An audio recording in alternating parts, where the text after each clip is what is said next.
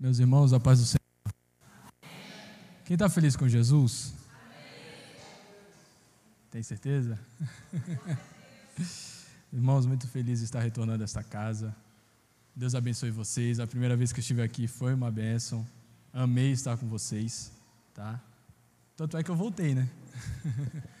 Bom, quero agradecer, fazer menção ao pastor Denis pela confiança de estar aqui. Pastor Edinho fez o convite a nossa irmã também. Deus abençoe. A todos vocês, que Deus cada dia mais abençoe vocês. Que a mão do Senhor esteja sobre esta casa cada dia. Que vocês provem do amor do Senhor a todo momento, a todo instante, a todos os dias. Amém? Quem quer ouvir Jesus? Eu vim desejoso de falar com vocês sobre um tema.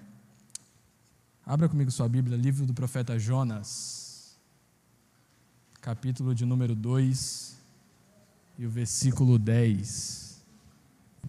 Livro do profeta Jonas, capítulo 2, o versículo ao 10.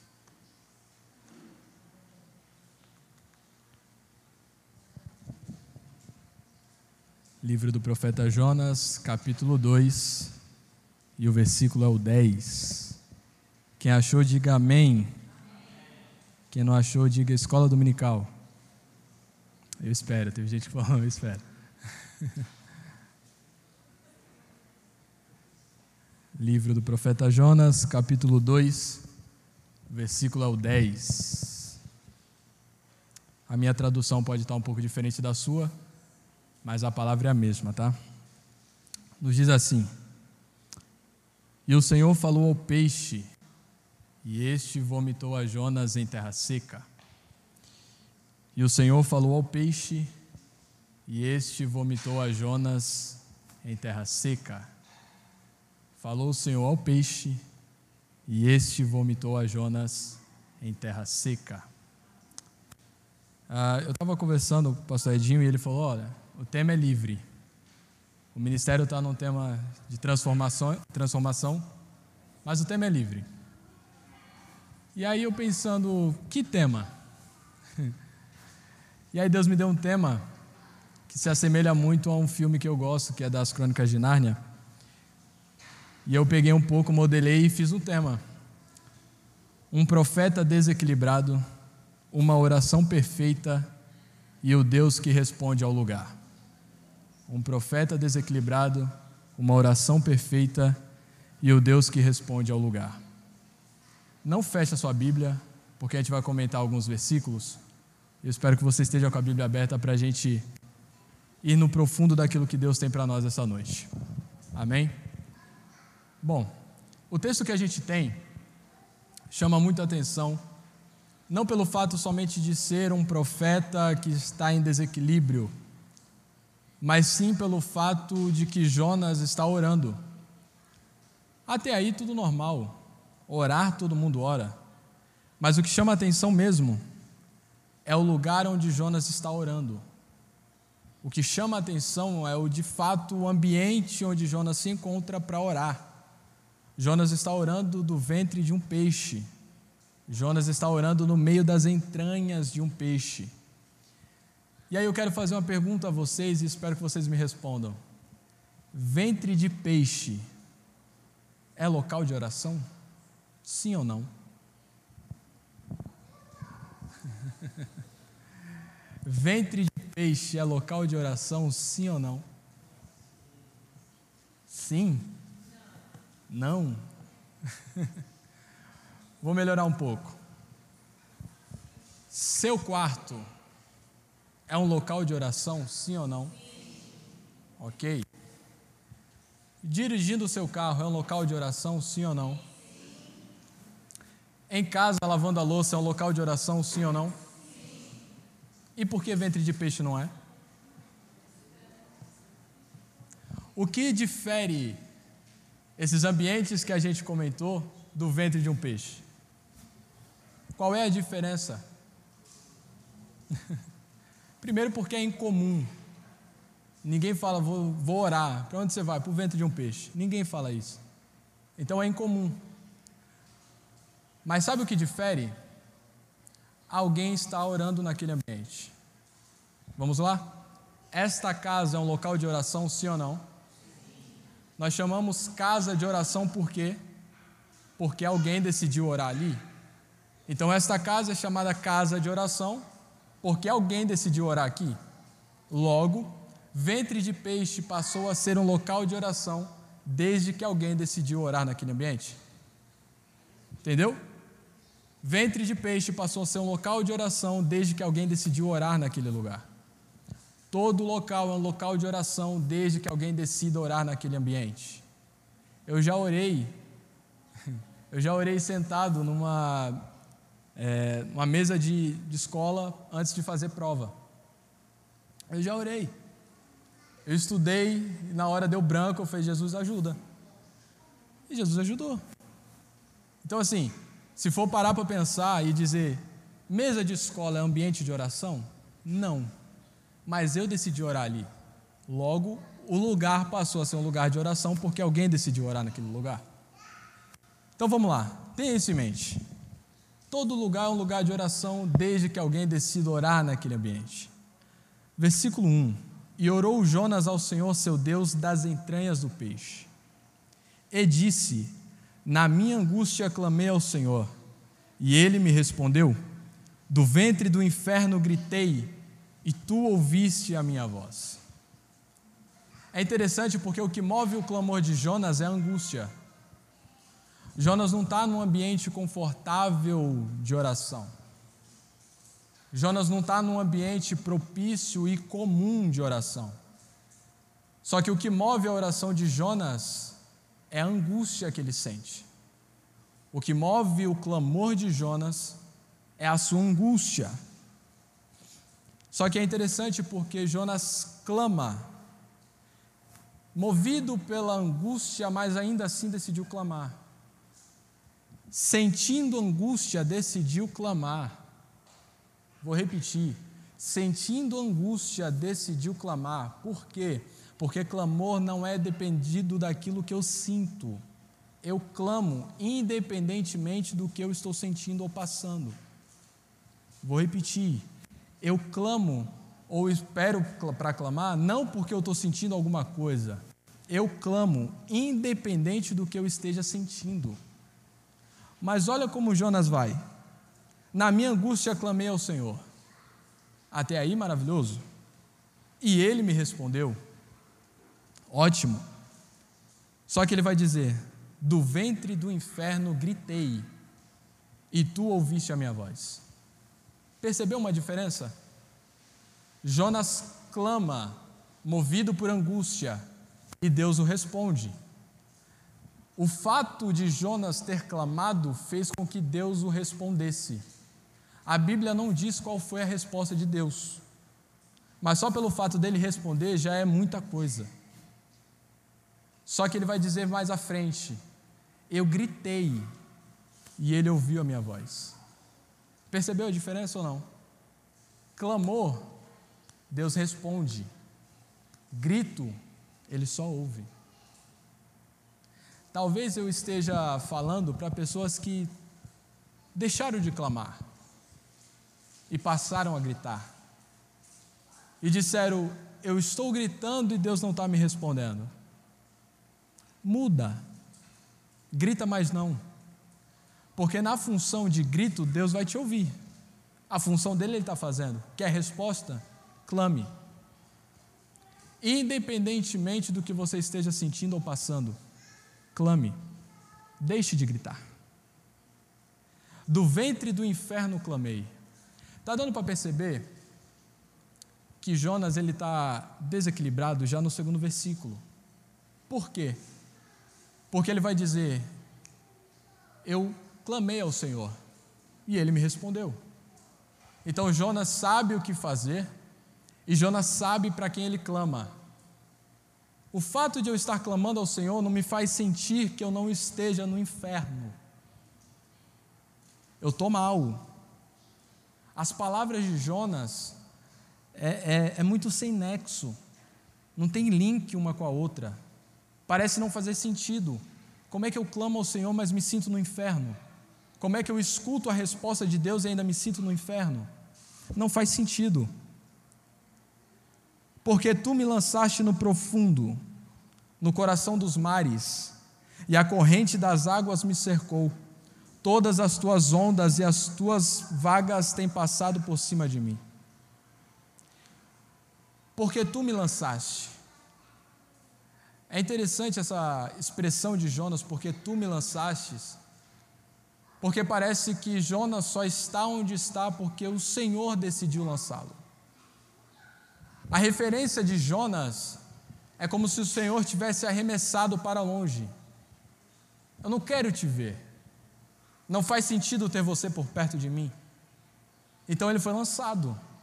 No sentido dele, o Senhor me lançou. O Senhor não quer me ver. Eu estou longe. Eu só vim parar aqui porque o Senhor me lançou. O Senhor não quer me ver. Eu me sinto longe.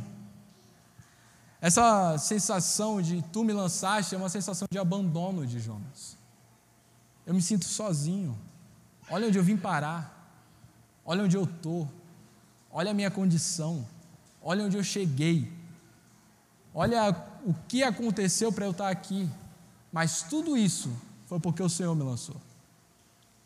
Parece que Jonas ele não tem a consciência de que ele só está ali porque ele fez estar ali.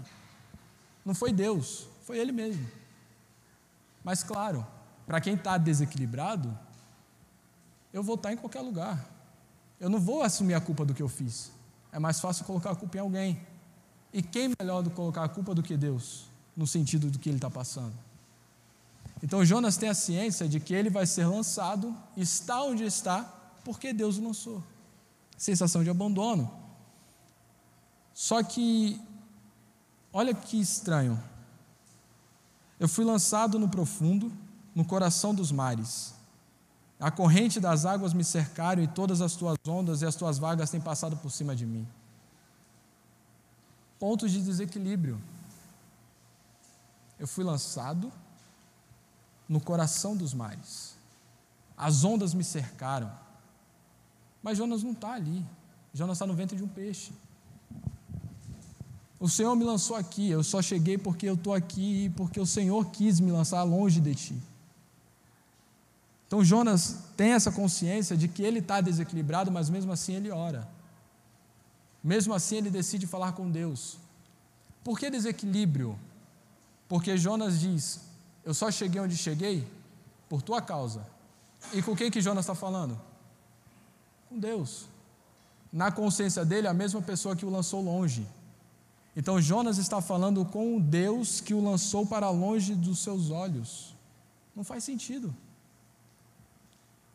Vamos lá. Alguém já te fez mal alguma vez na vida?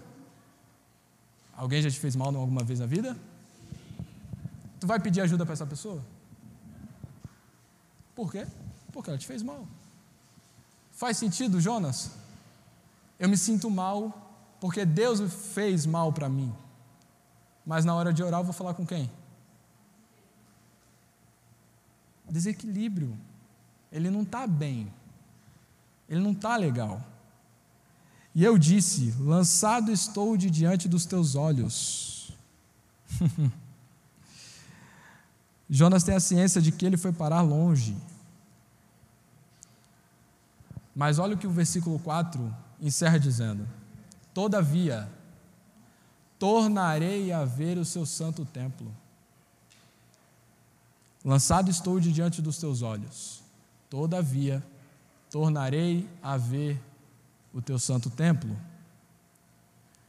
Irmão, deixa eu te dizer uma verdade. Deus não entra em crise. Quando em crise eu falo com Ele. Vou repetir isso. Deus não entra em crise quando em crise eu falo com Ele. Eu não estou bem, eu não estou legal. Ora, mas a situação não é boa. Ora, mas eu não estou bem para falar. Ora, eu não tenho palavra. Ora, eu não sei como chegar diante de Deus. Ora mas a situação é ruim. Ora, Mas olha, olha o meu jeito, olha como eu. Ora, Deus não entra em crise quando em crise eu falo com Ele. Sabe qual é o nosso maior problema? Achar que Deus vai ficar mal por eu estar mal. Não, é Deus. Tem uma, tem uma coisa: Deus não é crente, Deus é santo. Está entendendo? Eu estou mal, não se preocupa, ora. Eu estou ruim, ora. Sabe por quê? Deus, talvez eu possa até te escandalizar com isso, mas Deus ouve posicionamento.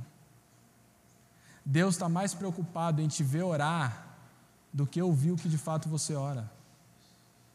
Sabe por quê? Relacionamento.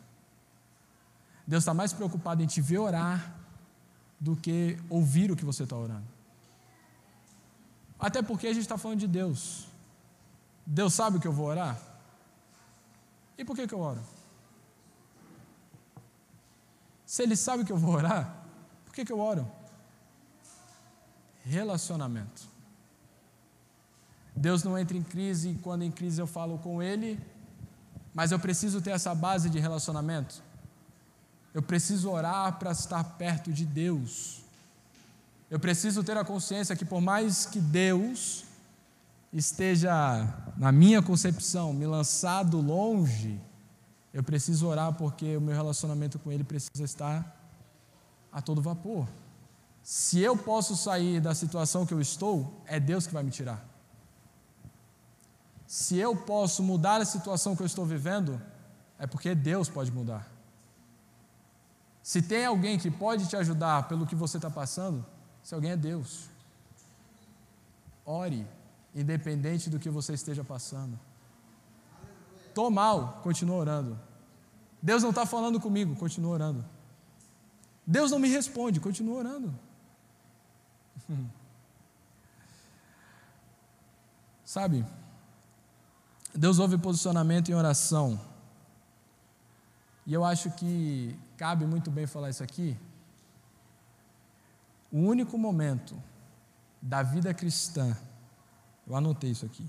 O único momento da vida cristã que você pode dizer o que quiser é no momento de oração. Irmão, independente do que você queira dizer, fale em oração a Deus. Sabe por quê? Oração, a gente tem a ciência de que oração é falar bonito. Deixa eu te dizer mais. Não se fala com Deus como com Deus se fala. Confuso, né? Não se fala com Deus como com Deus se fala. Como é que eu falo com Deus? Eu estou mal. Eu não estou bem, mas quando eu dobro o meu joelho, eu digo: Ó oh Deus eterno e magnífico, longânimo. A tua benignidade dura para sempre. Não se fala com Deus como com Deus se fala. Tu não está tá bem? Por que tu quer procurar palavras para falar com Deus?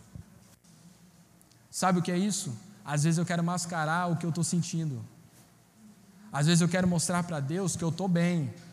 Então eu começo a procurar palavras para que Ele não descubra que eu estou mal. Não se fala com Deus como com Deus se fala. Em oração é o único momento que você pode expor para Deus e falar o que quiser. Já teve momentos tão ruins na sua vida que você olhou para Deus e disse assim: Deus, ou o Senhor faz alguma coisa, ou eu vou desviar. Eu estou tão ruim que eu estou parando. Já teve essa conversa com Deus? Não precisa responder, não. Mas já teve essa ideia de que eu, tô, eu não estou legal. A minha vida espiritual parece estar de ponta cabeça. Sabe por quê? Ninguém precisa saber. É secreto. E no secreto, a gente fala o que quiser. Por quê? Porque é secreto. Ninguém precisa saber de nada. Ninguém precisa ouvir o que eu orei em secreto. Ninguém precisa saber o que foi falado a Deus em oração. É secreto. E é no momento de oração que você pode falar o que você quiser. Fala das suas dores. Fala dos seus medos. Fala dos seus temores, das suas angústias, das suas lamúrias. Fala que você não está legal. Fala que você não sabe para onde ir. Fala que você não sabe tomar decisões corretas. Pergunta para ele se está tudo bem, pergunta para ele se é dessa forma, se é desse jeito. Não mascara o teu momento. Não esconda quem você é. Irmão, com Deus não se usa máscaras. Com Deus eu sou o que sou. Até porque, quem é melhor para te conhecer, né? Deus te conhece. Deus sabe quem é você. Fale. Exponha. Não usa a palavra bonita, porque eu sei que você não usa a palavra bonita. Tu não fala assim? Tu não fala assim. A gente acha que falando com Deus de uma forma coloquial, sabe? Usando verbos, advérbios, acentos, parágrafos certos, plurais, a gente vai ouvir Deus e Deus vai nos ouvir, vai nos responder mais rápido. Quando na verdade, todas as vezes que a gente faz esse tipo de oração, usando esses tipos de palavras, parece que a gente coloca um Deus distante. Não é um Deus perto. Sabe? Não sei se você já ouviu, eu já ouvi muita gente orando assim: Deus de Abraão, Isaac e Jacó. Mas ele é meu também. Mas quando eu falo Deus de Abraão, Isaac e Jacó, parece que ele é um Deus só deles. Está tão distante, está tão longe, quando na verdade eu posso chamá-lo de Pai. E Pai não está longe, Pai está perto. Está tá dando para entender? Ou eu estou só falando? Se eu estiver muito rápido, me avisa. Mas entenda uma coisa: quem ora está completamente desequilibrado. Mas o modelo dessa oração é uma oração perfeita. Porque Jonas fala com Deus, mas ele fala daquilo que ele está passando e sentindo naquele momento. No versículo 2 diz que na minha angústia eu clamei. Irmão, quem na angústia vai usar a palavra bonita para falar com Deus? Quem na angústia vai procurar verbos para falar com Deus? Irmão, na angústia eu só quero falar e quero ser respondido. Eu preciso, eu tenho a necessidade de que Deus me ouça e fale comigo. Mas eu preciso que fale. De novo, Deus ouve teu posicionamento se posicione em oração. Por quê? Porque Deus está mais preocupado em te ver orar do que ouvir de fato o que você ora. Hum. Todavia tornarei a ver teu santo templo. Loucura. Porque onde Jonas está? No ventre de um peixe. Qual é a esperança que Jonas tem de que ele vai voltar a ver o templo de Deus?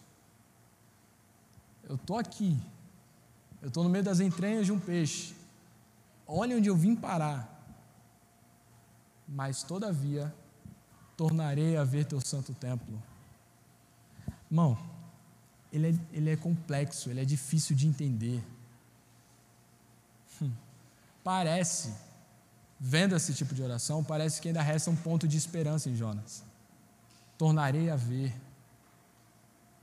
sendo que Jonas orou a Deus, Deus respondeu, e ele diz: Quando ele me respondeu, eu me senti no inferno. E agora ele está dizendo: Tornarei a ver teu santo templo. Não faz sentido. Não completa, sabe? Não tem link nenhum. Mas funciona para ele. As águas me cercaram até a alma, o abismo me rodeou e as algas se enrolaram na minha cabeça. O que estava do lado de fora agora entrou.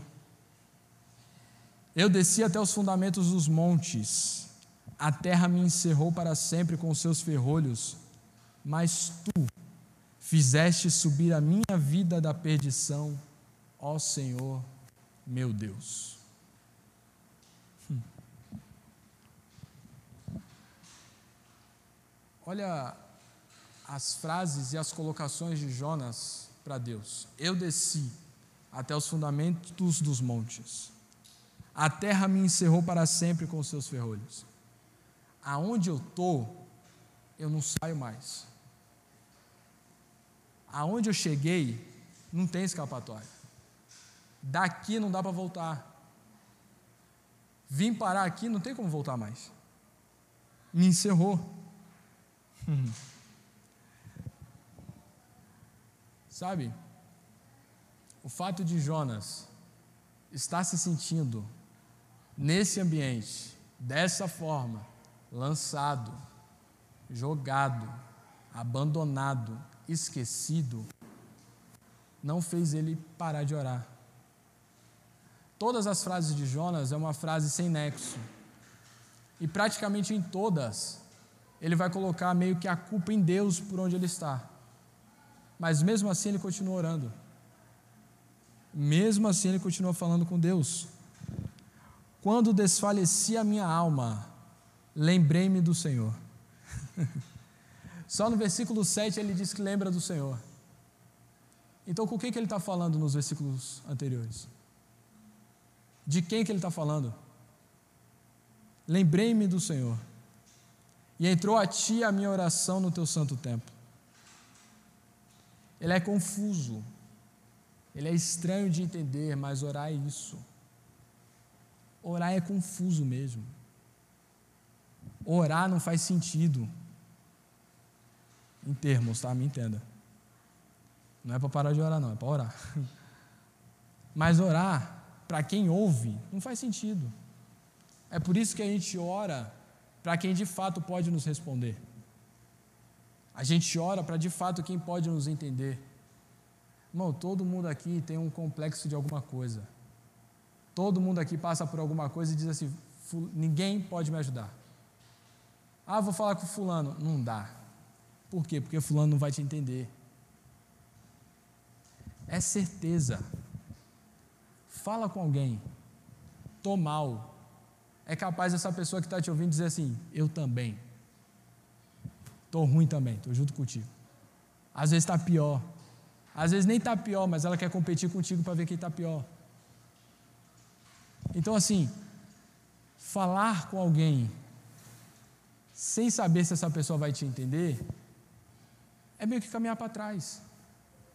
É mais fácil, por mais não fazer sentido as minhas palavras e as minhas orações, falar com Deus. Porque Deus é especialista em entender a nossa oração. Faz sentido, Júnior? Não, mas ora.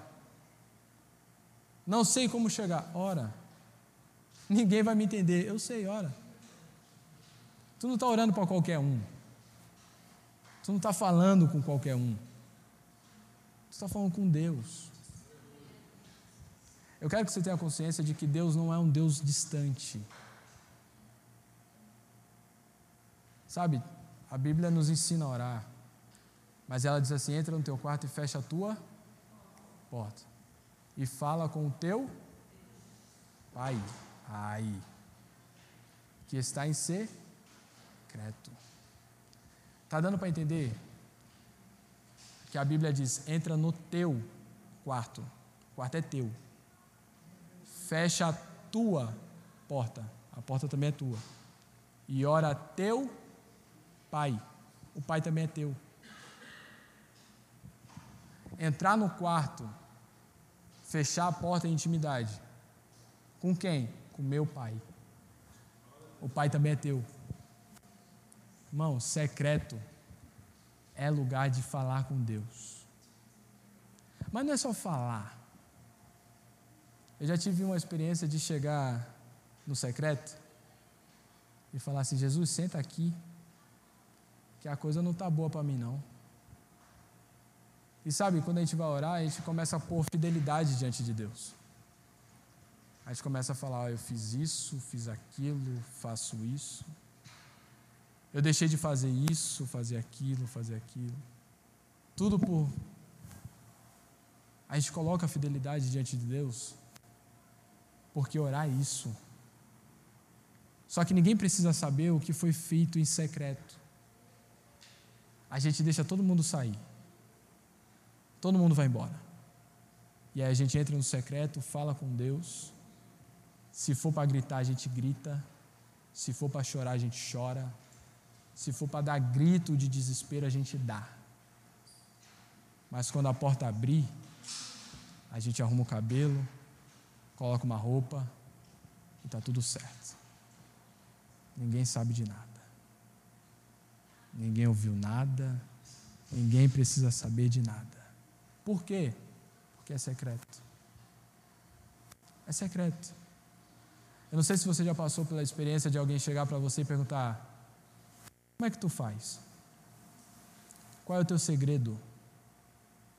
Como é que, como é que acontece? Como é que faz para ter? E tu ficar meio sem resposta? Agora você tem resposta. Quando alguém te perguntar isso, você diz: O secreto. Como é, como é que eu faz? Secreto. O segredo? Secreto. Como é que chega? Secreto. Secreto. Só isso. O preço que a gente paga em secreto, ninguém precisa saber. As noites em claro, madrugada dentro, a perca de sono, as descidas de joelho na beira da cama. Secreto. Mas o que tu falou com Deus? Secreto. O que, que ele te respondeu? Secreto.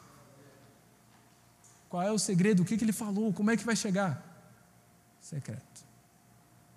Então, quando alguém te perguntar, secreto.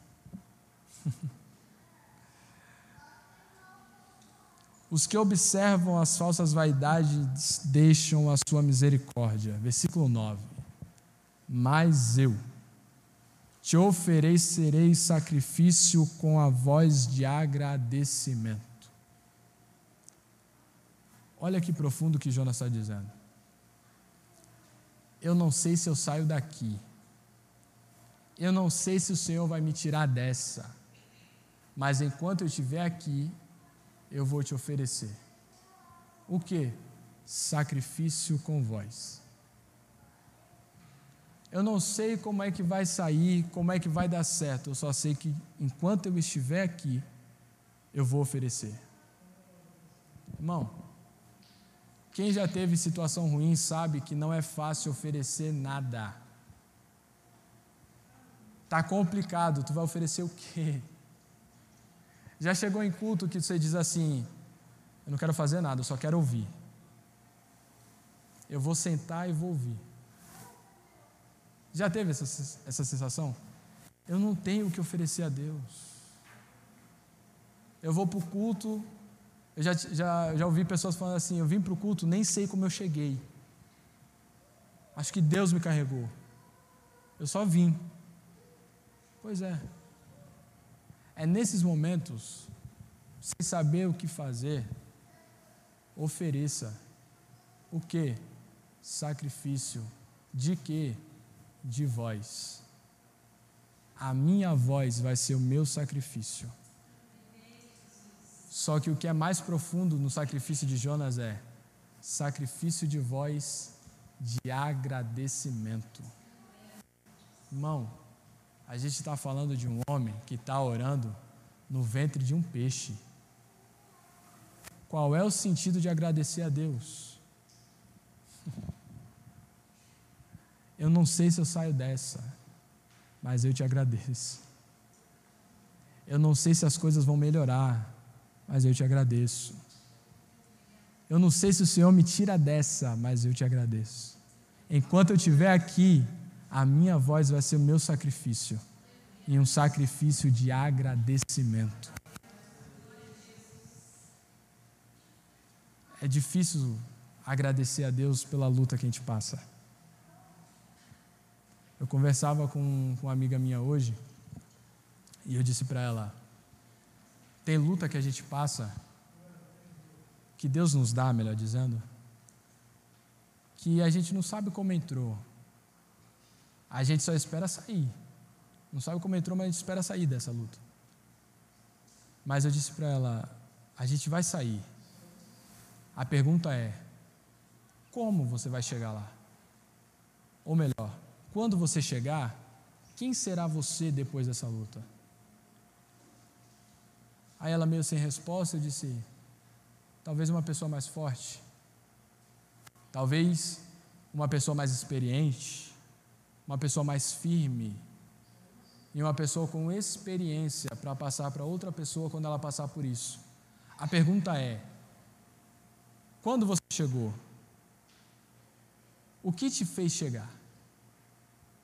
O que te fez ganhar? O que te fez vencer?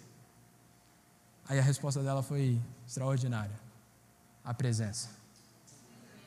Ela foi exata. O chefe. A presença do chefe. Como é que você chegou? A presença. Como é que eu venci a guerra? Presença. E não era longe, era perto. Presença. Eu não sei como eu vou sair, mas eu agradeço. Por quê? Porque em meio a situações ruins, a presença continua comigo. Posso te falar uma verdade? Deus sabe como te fazer orar. Vou repetir. Deus sabe como te fazer orar. Pode fugir, pode correr, pode ir para onde você quiser. Deus vai lá, te busca, te traga, te puxa para baixo e diz: Agora fala comigo. Fala comigo que eu quero te ouvir. Por quê? Porque eu preciso da presença eu preciso dele. Mas eu te oferecerei sacrifício com voz de agradecimento. O que votei, pagarei. Do Senhor vem a salvação. ok. Nove versículos.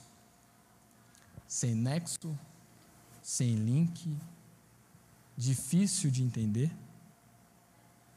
Mas Jonas orou depois de nove versículos de uma oração feita, como foi feita, o mínimo que a gente espera é uma resposta. Sim ou não? Sim.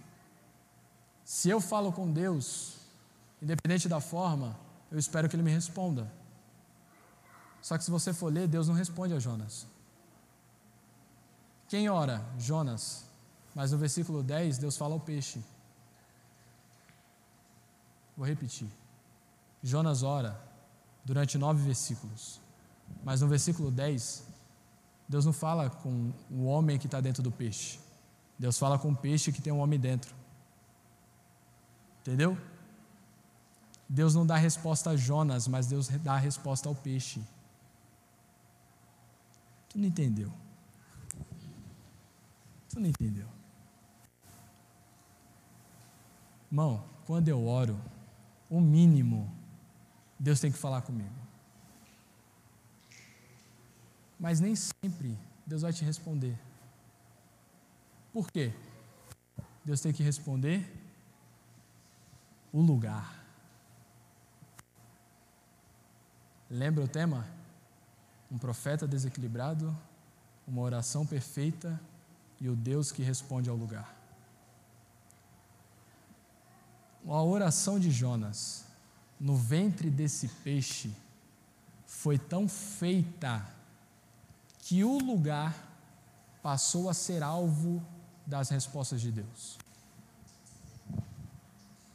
Era para tu, tu, ter dado um glória, mas passou. Passou, passou, passou. Passou. Deus não dá resposta a Jonas, mas Deus responde ao peixe. Tem momentos que eu oro a Deus e eu estou orando e orando e Deus não fala comigo. Fique atento, porque Deus está dando resposta ao ambiente que foi orado. Deixa eu fazer um exercício contigo. Pega na mão de quem está do teu lado aí. Me ajuda a pregar. Difícil, né, Edinho? Levanta a mão dele assim. Não precisa levantar muito não para não cansar. Chacoalha para frente e para trás assim. Chacoalha para frente e para trás. E fala para ele: continue orando. Mas fique atento. Porque Deus vai responder ao lugar. E quando Deus respondeu o lugar, o lugar vai se movimentar.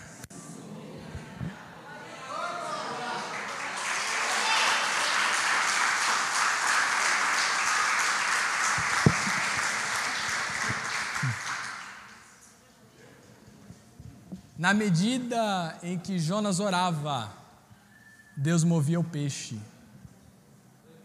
Na medida em que Jonas ora, Deus move o peixe. Jonas não sabe, mas Deus está movimentando o peixe.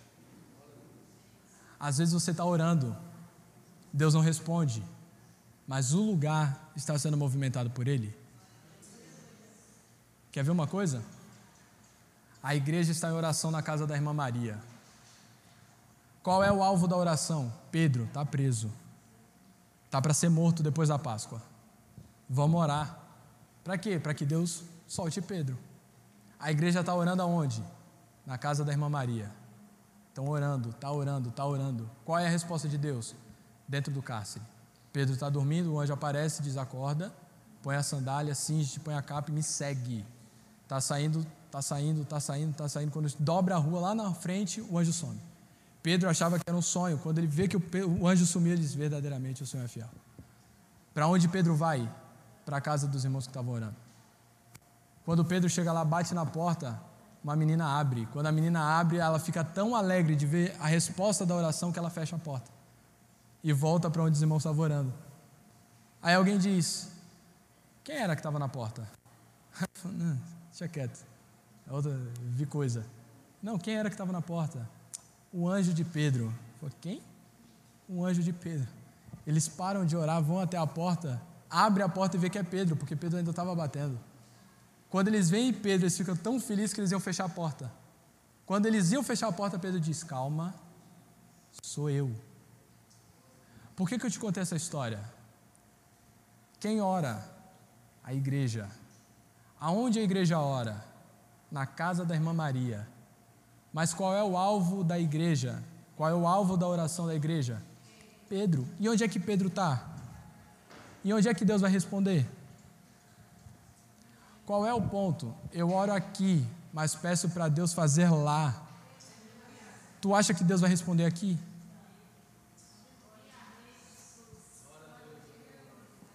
Eu não estou vendo. Eu sei. Eu não estou vendo o que Deus está fazendo, não está me respondendo. Ok, mas o alvo da oração não é aqui. Teu alvo da oração é lá. Deus irá movimentar o ambiente lá. E a resposta do ambiente aqui é a resposta da tua oração. Quando Deus trouxer Pedro para o ambiente, tenha consciência de que Deus respondeu ao lugar. Tem bênção que vai chegar que você vai falar assim, irmão, como chegou? Deus respondeu ao ambiente. No ambiente de oração, tudo é mais fácil. Já esteve no ambiente de oração que parece que tu vai voar, que parece que tu vai estar tá flutuando. Minha mãe usou uma expressão que ela diz assim: Eu não sei se o céu desceu ou se a igreja subiu. Tem ambiente que é assim. Oração modela o lugar, oração modela o ambiente tudo fica mais agradável, tudo flui mais fácil, tudo coopera para o bem, tudo funciona. Eu acho interessante, teve uma vez que a igreja estava orando, os discípulos de Jesus estavam orando, e eles estavam com o governo nas suas costas, indo atrás deles. E a oração deles foi essa: Senhor, nos usa mais uma vez, nos enche, nos capacita a pregar a tua palavra e quando nós estendermos a mão para orar por alguém, que o Senhor erga a tua mão também, para que essas pessoas vejam os milagres que o Senhor pode fazer. E eles estão orando, estão orando, estão orando, de repente, a Bíblia diz que Deus encheu a casa onde eles estavam orando. E Deus os encheu. Percebeu? Deus não encheu eles primeiro. Deus encheu o lugar. Depois encheu eles. Irmão, ambiente de oração modela o lugar, modela a nossa vida. Tenha essa consciência. Deus não está me respondendo, mas Deus está movimentando o ambiente de oração. Vamos mais. Estou acabando. Me permita falar algumas verdades para você sobre oração. Deus não é obrigado a me responder dentro daquilo que eu penso ser relevante. Eu espero que Deus me responda de tal forma. E se Ele não quiser? Já teve essa ideia? Senhor, me responde dessa forma, desse jeito. E se Ele não quiser? Não é porque eu oro que Deus vai me responder dentro daquilo que eu penso ser relevante. Tem essa ideia. Deus me responde da forma que Ele quiser. As minhas orações não faz Deus agir nas minhas maneiras. Às vezes eu me pego orando dizendo assim, Senhor, faz assim, faz desse jeito, faz lá, toca aqui, faz assim. Bom, a gente se acha tão super-homem em dizer para Deus como Deus tem que fazer. Deus não é obrigado, só porque eu orei, fazer do jeito que eu pedi. Por quê? Porque é Deus. Não tem muita explicação, é Deus. Hum. Orar não é regra para ser atendido. Eu orei, o que eu espero é ser respondido. Se tu orou e Deus não te respondeu, tu vai fazer o quê? Sentar e chorar? Continua orando. Uma hora ele vai responder. Quando? Não sei. De que forma? Também não sei. Continua orando. Uma hora chega. Eu não oro porque eu preciso ter, eu oro porque eu preciso ser. O problema é que a gente está preocupado demais em ter e esquece o ser. Mas quando eu oro para ser, eu estou capacitado a ter. Confundi um pouco? Vou repetir. Senhor, me dá. Senhor, eu quero. Senhor, me entrega. Senhor, me dá logo. É fácil pedir para ter. Difícil é pedir para ser. Quer um exemplo? Não peça uma porta de emprego. Peça para ser um agente de abrir portas eu vou ter uma porta e nessa porta eu vou abrir portas para outras pessoas passarem por essa porta. Quando eu me classifico, ou quando eu me torno classificado a ser, eu estou pronto para ter. Por que, que ainda não chegou? Porque você não está pronto para ser. Pediu demais. Peça para ser, não peça para ter.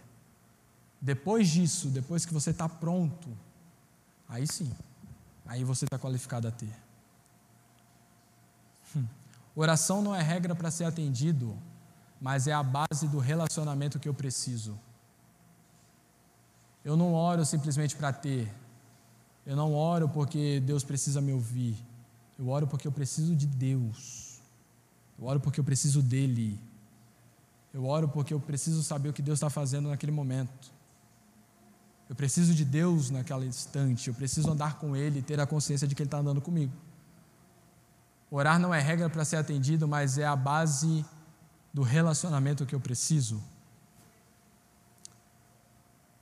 Eu preciso rever as motivações das minhas orações. Às vezes eu estou orando certo com a motivação errada. Mude a base da tua motivação. A oração está errada? Não, orar está certo. Mas reveja o que de fato está te motivando a orar. Hum. Para encerrar, orar é perigoso. Se você não lembra de mais nada do que eu te falei, grave isso. Orar é perigoso. Ainda dá tempo de não fazer. Por quê? Porque quando eu oro e vou orando, eu me qualifico a pisar num território que eu sempre evitei. Orar me qualifica a pisar num lugar onde eu sempre evitei. Júnior, não entendi. Quem ora? Jonas. De onde ele está fugindo? Nínive. Quando ele ora, Deus move o peixe. Enquanto Jonas ora, Deus vai movimentando o peixe para onde ele queria. E onde que o peixe foi? De repente, Jonas foi vomitado na praia. Que praia é essa? A terra onde ele sempre evitou. A terra de onde ele sempre teve medo de pisar. Orar é perigoso, porque me qualifica a pisar onde eu nunca quis. Já orou para Deus e falou assim: Senhor, eu não quero ir lá, eu não quero ver a pessoa. E aí de repente você está orando tanto e você vai numa padaria, quem é que está na fila? Senhor, eu quero que isso chegue para mim. E conforme você vai orando, a situação vai e chega. Por quê? Porque a oração faz isso. A oração te qualifica a pisar em um lugar onde você sempre evitou. É perigoso? É. Mas faz muito bem. Esse homem desenvolveu uma vida de oração, sim ou não? Sim ou não?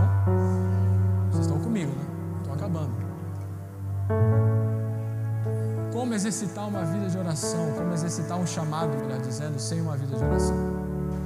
Não existe. Volto a repetir: Deus sabe como te fazer orar. Deus é esquisito. Desculpa te escandalizar. Deus é esquisito. Por quê? Porque Deus chama um cara que ele sabe que não vai.